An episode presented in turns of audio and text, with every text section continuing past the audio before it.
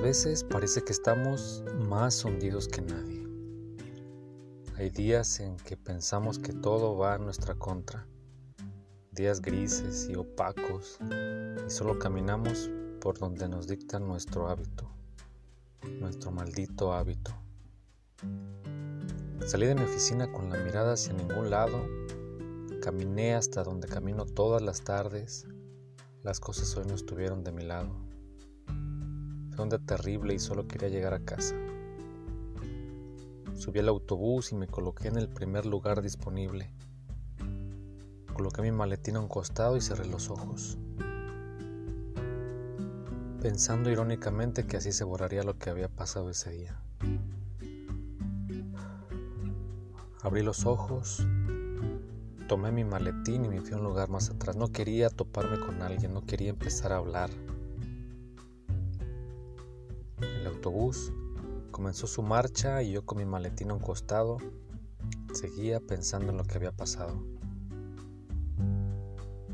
Después sentí una pequeña mano tocar mi pierna. Señor, ¿quiere apoyarnos con una moneda?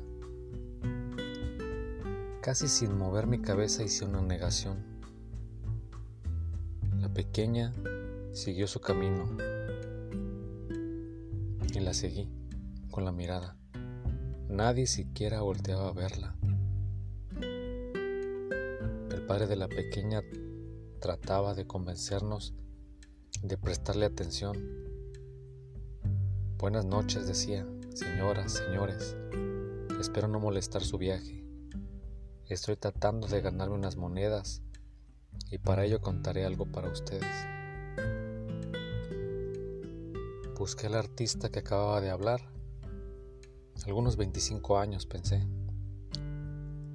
Traía una bocina de esas que se utilizan para el karaoke con un micrófono algo desgastado.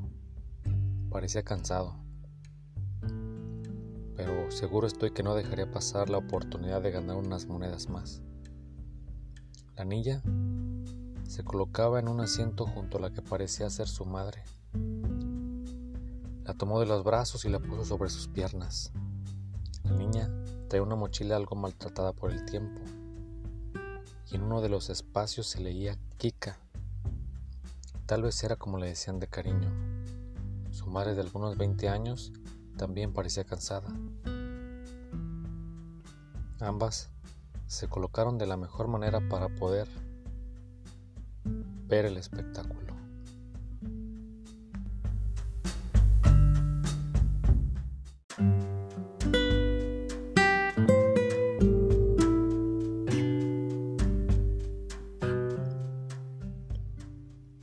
Nunca podré olvidar ese bello momento cuando ese hombre empezó a cantar, madre e hija mirando hacia donde estaba aquel hombre, esposo y padre. Su mirada parecía hacer a un lado a todas las personas y él cantaba solo para ellas. No existía nadie, solo ellos tres. Ese momento fue de ellos y de nadie más. Muchos nos quedamos callados. No podíamos estropear ese momento. La mirada de Kika era de amor puro, mientras que su madre dibujaba una sonrisa de orgullo. Sin duda lo amaba y estaba ahí para él. Pude ver que aunque el cansancio no dejaba de golpear sus piernas y sus manos, aún después de horas de caminar y soportar miradas de desprecio, aún después de todo, tenía fuerzas suficientes para demostrar todo lo que sentía por su familia, por su esposa y su linda hija. Al terminar se llevó varios aplausos y también algunas monedas se colocó junto a su familia. Kika se puso sobre sus piernas y Alejandra, me pareció que así la llamó, su esposa, recargó su cabeza sobre su hombro. Al llegar a casa busqué la canción que habían interpretado. Yo te esperaba. La verdad es que no la había escuchado antes y no sé cómo se escucha en la voz de los autores, pero la interpretación que acababa de escuchar fue única por la letra y hacia dónde iba dirigida.